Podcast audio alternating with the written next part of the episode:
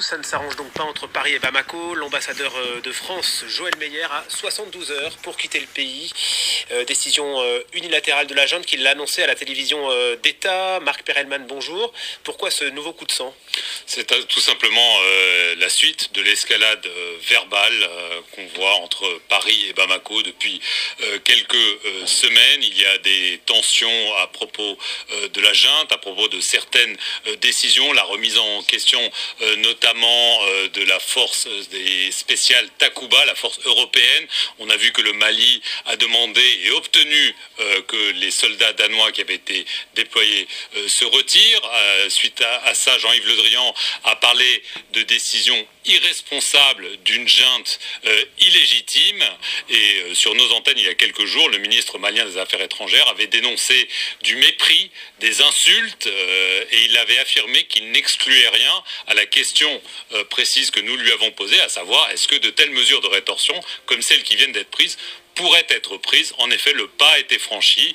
Euh, l'ambassadeur a été convoqué au ministère. On lui a notifié qu'il avait 72 heures euh, pour quitter le pays.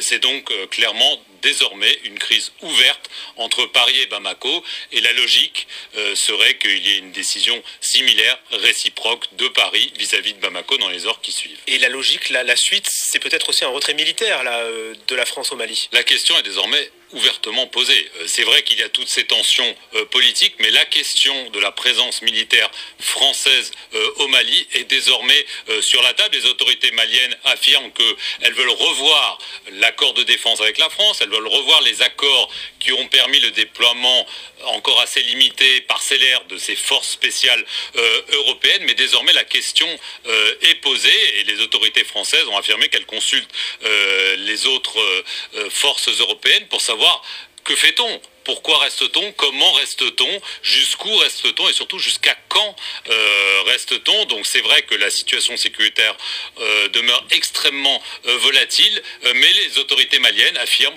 que désormais, elles ont l'aide notamment de la Russie. dans l'interview qu'il nous a accordée, le ministre malien affirme par exemple que même s'il nie la présence de mercenaires ou de soldats russes au Mali, il affirme que la fourniture de matériel militaire n'a jamais été aussi importante qualitativement et quantitativement euh, que depuis 15 ans, la fourniture de matériel militaire russe. Donc il y a une volonté euh, très claire des autorités maliennes de défier euh, la France, que ce soit politiquement, mais aussi peut-être militairement, en affirmant que ça fait presque dix ans que la France est là et que la lutte contre les groupes djihadistes tarde à donner des résultats probants. Voilà, une nouvelle séquence donc dans cette crise diplomatique. Merci beaucoup.